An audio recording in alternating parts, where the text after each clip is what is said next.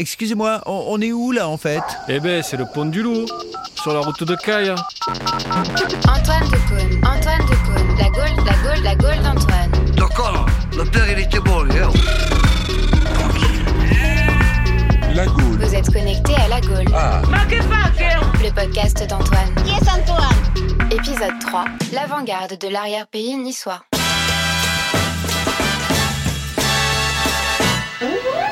Bonjour Antoine. Bonjour. Si vous entendez ce message, c'est que vous écoutez La Gaule, le podcast d'Antoine. Antoine, c'est moi. Et dans cet épisode, je suis perdu dans les montagnes de l'arrière-pays niçois. Qui dit arrière-pays dit avant-garde et donc aventure. Et dans cette aventure, je serai accompagné, que dis-je, augmenté de l'AudioGaule, la première intelligence artificielle de tourisme. Bonjour Antoine, Bonjour AudioGaule, quel est le sommaire de cette équipée dans la pampa ma base de données contient un audio tour du parc du Mercantour, un reportage avec les randonnées de Provence, les recettes très bien huilées de la cuisine niçoise, une interview du groupe Cobra, spécialiste hard rock du combat au couteau, et l'histoire de la Moura, le plus vieux jeu de main du monde. Alors top là, la visite peut commencer. On l'oublie souvent en bas de la carte, mais Nice est une grande ville, la cinquième de France, et son arrière-pays est une région pleine d'endroits surprenants. Le premier, c'est la commune de Villefranche-sur-Mer, où les Rolling Stones ont enregistré Exile on Main Street. C'était en 1971, mais la villa Nelcott s'en souvient encore. Le deuxième endroit est perdu dans la vallée de Lubaï, et c'est la ville mexicaine, oui oui, de Barcelonnette. Mais entre les deux, attention, car on peut vite se perdre dans... Le parc du Mercantour. Voilà, c'est là que je voulais en venir. Classé parc national depuis plus de 40 ans pour sa biodiversité, le Mercantour représente plus de 70 000 hectares protégés qui ne vous protégeront de rien. Aigle royal, chamois, bouquetin. Christian Estrosi Avec sa faune d'animaux rares, le Mercantour est l'un des parcs les plus sauvages de France. C'est ici que le loup gris est revenu naturellement en 1992. Et trois ans plus tard, Johnny Hallyday se faisait tatouer un loup euh, sur l'épaule gauche. Voilà, cette information n'a pas vraiment d'intérêt touristique, Audio Gaulle, mais ça fait aussi le charme d'un podcast voyage. Tu vois ce que je veux dire? Merci. Le Mercantour, c'est aussi un réseau rando 5 étoiles, une étape obligatoire de tout bon Tour de France qui se respecte, Ah, quand même. et une grande traversée de 220 km de GR qui va de la mer à la montagne quand on sait où on va. Visiblement, ce n'est pas mon cas. Si vous regardez à gauche, vous verrez de la montagne. Si vous regardez à droite, de la montagne italienne. Et si vous regardez en face, vous verrez un... Ouh, un homme tout nu Oui Antoine, tout nu avec un sac à dos, une allure de guide, et ça tombe bien. Il s'appelle Jean-Paul Guido.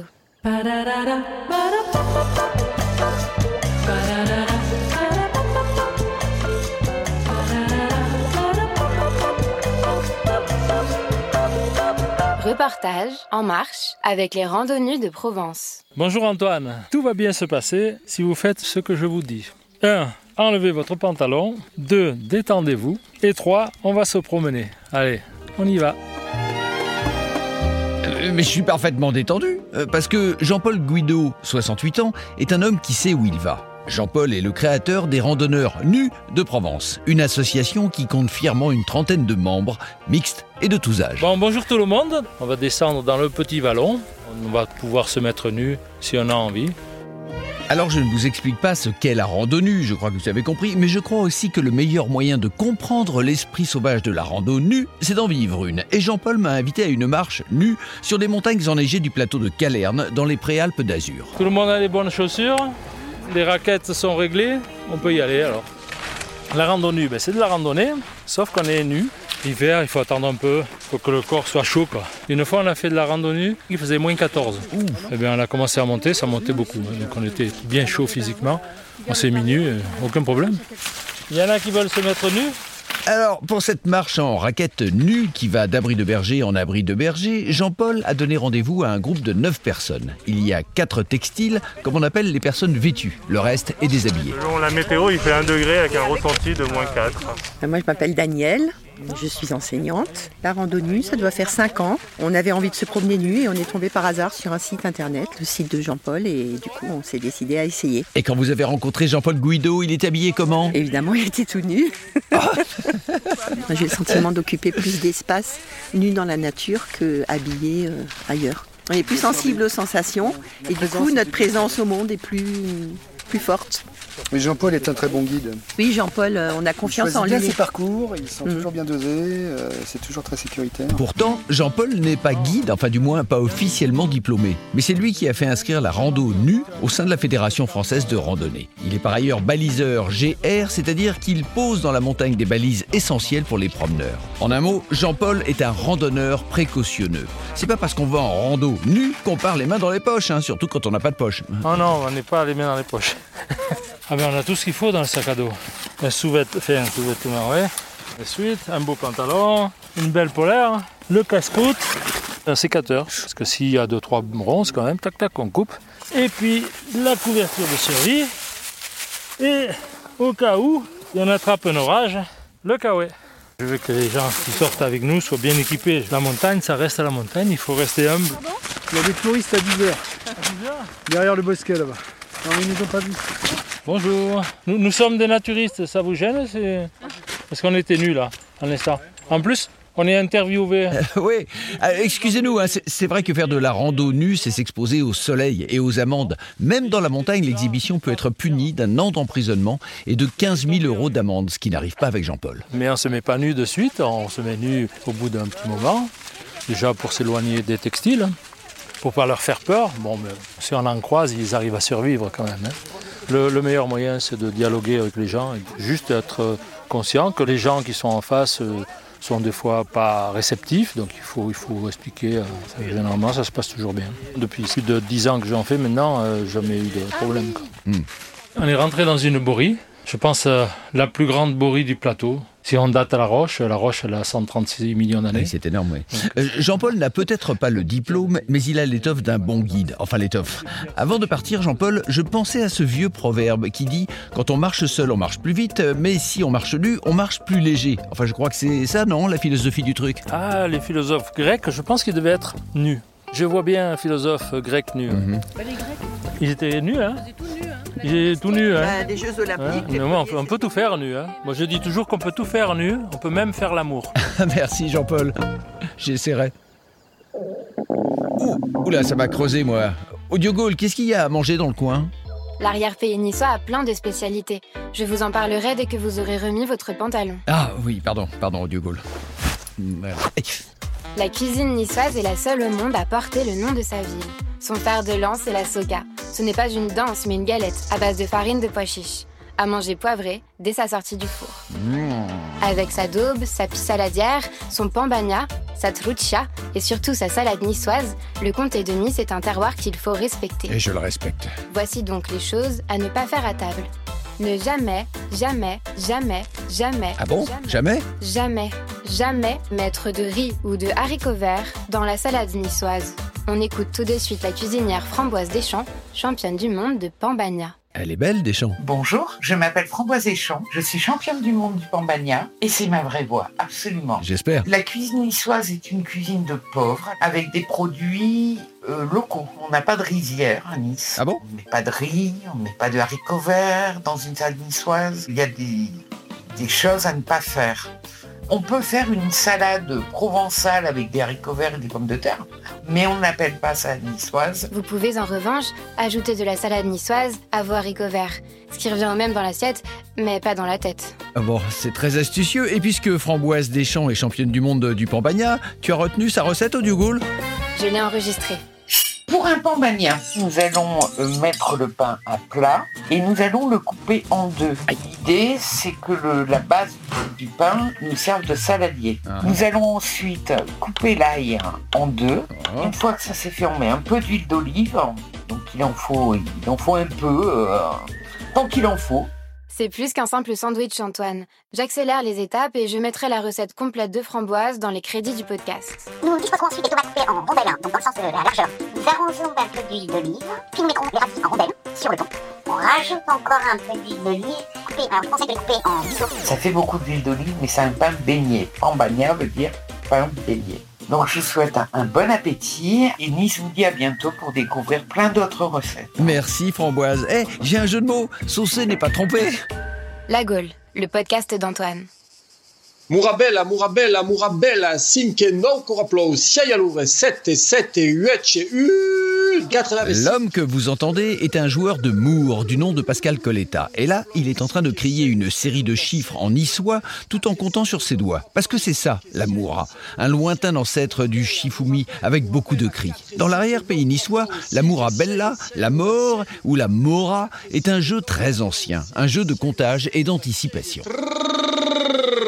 Moi, je me suis toujours demandé ce que c'était que le jeu de l'amour, mais Pascal Coletta, lui, le connaît sur le bout des doigts. La règle est tout à fait basique. Les deux joueurs se font face. Il faut lancer un nombre de doigts et en même temps donner le total de mains. Le seul souci, c'est qu'il faut anticiper. Si par exemple, moi, je vais lancer trois doigts, je vais imaginer que mon adversaire euh, met euh, aussi trois doigts, donc je vais crier 6. Là, ça a l'air un petit peu compliqué, mais quand on y joue, c'est vraiment euh, tout à fait simple. Allez, ça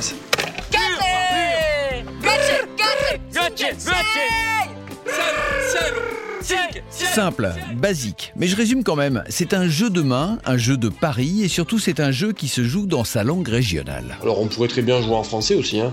Mais c'est vrai que l'intonation et la façon de s'exprimer en langue d'oc quoi, est beaucoup plus vivante que le français, qui est une langue euh, finalement assez monotone. Quoi. Alors en français, c'est le jeu de l'amour. En niçois, enfin en langue d'oc, on dit l'amour. En Italie, en Espagne, en Corse, en Sardaigne, c'est la mora. Ça proviendra en tout cas du latin muris, qui veut dire euh, tas de pierres, puisque c'était le, jeu favori euh, des bergers. Et tas de pierres, ou en tout cas groupe, ou groupe de pierres, ou même groupe de moutons. Euh, tas de pierres vous-même. Euh, vous avez un truc, vous, Pascal, une stratégie dans l'amour? Alors, pour être un bon joueur d'amour, ben, en fait, c'est un jeu de comédien. Hein. Pour déstabiliser, impressionner l'adversaire. Donc, il faut crier, vociférer, on frappe fort sur la table, enfin, on lui fait peur. Je connais. Il y a des moyens aussi pour l'embrouiller. Donc, on dit des petites ritournelles, par exemple, pour dire 3, U, pour dire 1. Euh, non, Couraplo pour dire 9, 4 et Babi, voilà. Aussi, le mauvais côté du jeu, hein c'est que pas mal de joueurs euh, buvaient un petit peu ah bah pour se donner du courage justement pour faire peur à l'adversaire. c'est un jeu qui, s'entend de loin quoi. Ça fait boire l'amour. Alors si Pascal euh, s'y connaît autant, c'est parce qu'il a écrit un livre sur le sujet, La Morabella, histoire d'un jeu interdit, recueille les témoignages d'anciens joueurs du comté à l'époque où jouer était prohibé, contrairement à la nisette. Dans son livre, il part également à la recherche des premières parties de mort. C'est le jeu le plus vieux au monde. Les archéologues ont retrouvé des peintures funéraires euh, datant de plus de 4000 ans. Les historiens pensent que c'est un jeu ancien parce qu'en fait, il ne faut aucun matériel. Mhm. il suffit d'avoir euh, une main, cinq doigts. On va jouer une partie, puis deux, puis trois, puis on déconnecte complètement de, la réalité. C'est une, moi, j'apparente ça à une sorte de transe, surtout une sorte de, rite, de rite divinatoire. Ok, Audio Gaulle, tu veux bien reconnecter Pascal à la réalité? D'ex-humour, quoi, hein, quand on joue à l'amour. Pascal, vous revenez avec nous? Ouais. Bon, ça peut se jouer n'importe où, hein. ça peut se jouer au plus haut de la montagne, ça peut se jouer à la plage, ça peut se jouer euh, à la maison. Bon, après, autrefois, ça se jouait euh, souvent dans les bars, hein. ils jouaient à l'époque la bouteille de verre, le coup à boire, hein, voilà. Alors Antoine, on est dans mon village, à Ilance. Ici, on joue à l'amour depuis toujours. C'est là que j'ai organisé le Mundo. Ah, le Mundo, c'est le championnat du monde de l'amour, rien que ça. En 2014 et 2018, Pascal Coletta a convié des joueurs de toute la Méditerranée à venir crier et taper sur les tables dans son village d'Ilons et surtout à échanger sur les cultures de l'Amoura. C'est vrai que comme le jeu tombait un petit peu en désuétude, on a voulu avec des collègues créer un événement à dimension internationale et inviter tous les joueurs catalans, aragonais, euh, toute la Méditerranée donc nous en France, pour l'instant, le jeu est toléré. Par contre, en Italie, effectivement, il est interdit depuis Mussolini, qui avait interdit tous les jeux de, hasard et d'argent. M'étonne. Il avait considéré que l'amour en faisait partie. Euh, une fois, nous avons joué dans le Vieux-Nice. Une dame est sortie, est venue casser euh, son balai sur la tête d'un collègue.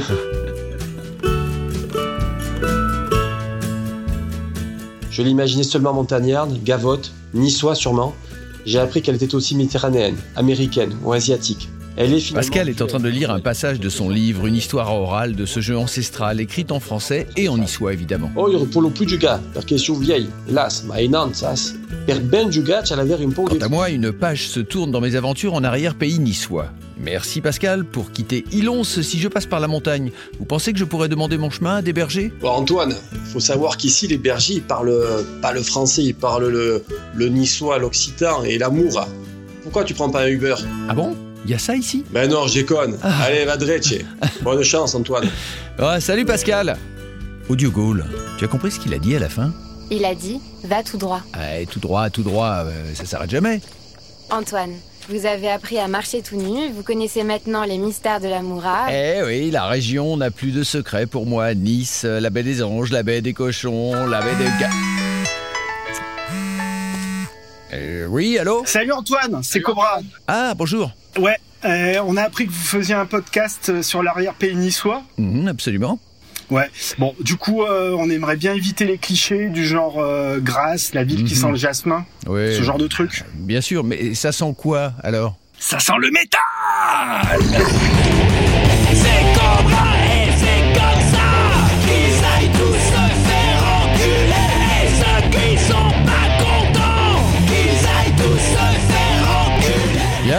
enfin on va commencer par les présentations. hein. Ceux qui pensent que le rock ne fonctionne pas en français ne connaissent pas encore Cobra. En trois albums seulement, cette formation de l'arrière-pays niçois est devenue le meilleur groupe de métal français, de grâce, de tous les temps. Après s'être rencontrés à l'école primaire Saint-Claude de Grasse, les Cobras y sont encore, pas à l'école, hein, à Grasse, dans leur région qu'ils aiment et qu'ils chantent très fort. Et si vous n'êtes pas content, eh ben c'est pareil. Il y a- on doit attendre un top ou euh, Non, non, non, non, non, on va y aller. Dans vos chansons, on retrouve des couteaux, des bagarres, des gangs. Est-ce que c'est ça l'esprit Cobra? Ah oui, oui, c'est- vraiment ça. On est une région qui a été très riche en gangs de motards. Grâce, c'est les bas de France avec euh, l'image euh, d'Épinal qu'on peut en avoir.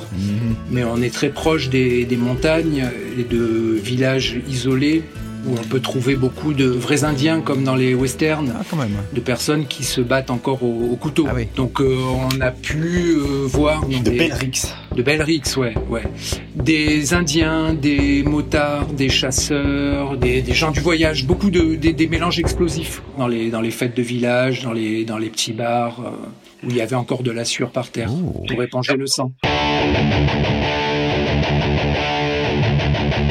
Il y a des restaurants où on mange torse nu, des établissements, il y a des PMU, il y a de la sueur par terre, du GHB dans les verres, des dealers dans l'arrière-cour, des femmes qui crient au secours.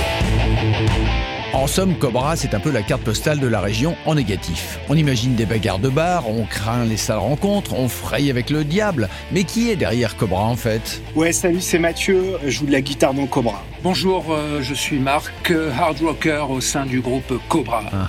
Et Mathieu et Marc, quand on est Cobra, on l'est à 100% ou bien on exerce un métier à côté? Ça laisse du temps?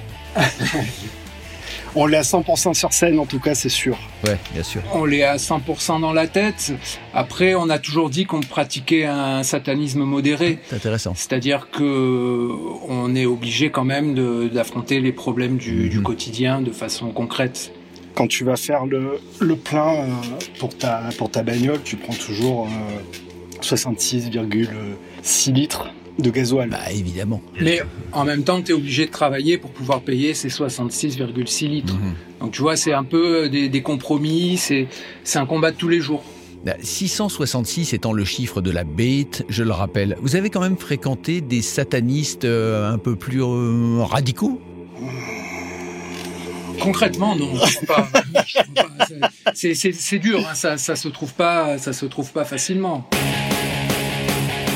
Bon, il rigole, mais attention, il ne blague pas. Quand ils s'y mettent vraiment, ça donne un tube. Sous ces airs potaches, des lieux associatifs pour les jeunes, c'est le titre, est un morceau qui a été repris par des groupes de toute la France.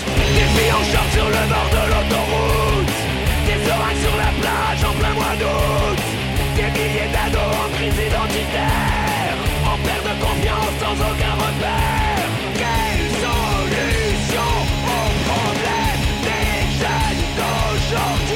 Quand on a commencé à jouer, il y avait des, personnes qui nous disaient ouais mais montez-vous en assos, comme si c'était un peu la solution à tout.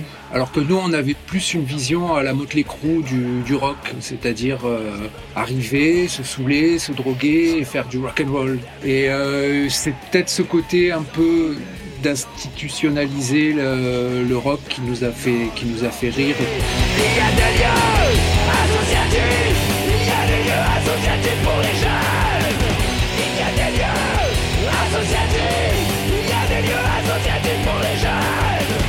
Et en même temps, est-ce que le hard rock, c'est pas une institution Pour moi, le hard rock, c'est comme un, c'est comme un western. Il y a des passages obligés.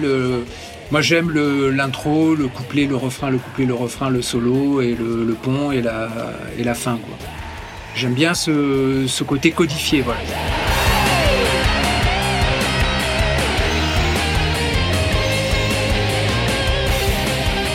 Et eh ben voilà, je l'ai, ma carte postale. L'arrière-pays niçois, c'est un western un peu grasse. On va écouter un dernier morceau, Fils du Cobra. Un mot sur ce titre, euh, peut-être? Je pense qu'il résume assez bien tout ce qu'on vient de dire, si les gens ont compris euh, quelque chose à ce qu'on vient de dire.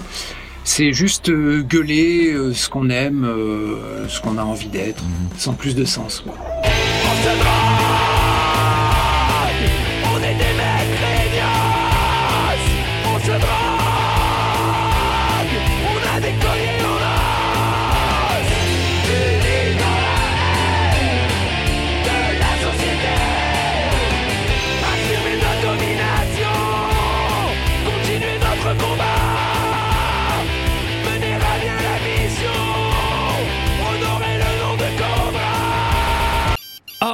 Mince alors Vous n'avez plus de batterie, Antoine. Je vais bientôt m'éteindre. Bon, eh bien c'est ici que s'achèvent nos aventures dans l'arrière-pays niçois. Je vais aller recharger mon audio goal et puis avancer toujours tout droit jusqu'au prochain épisode. Allez, salut maintenant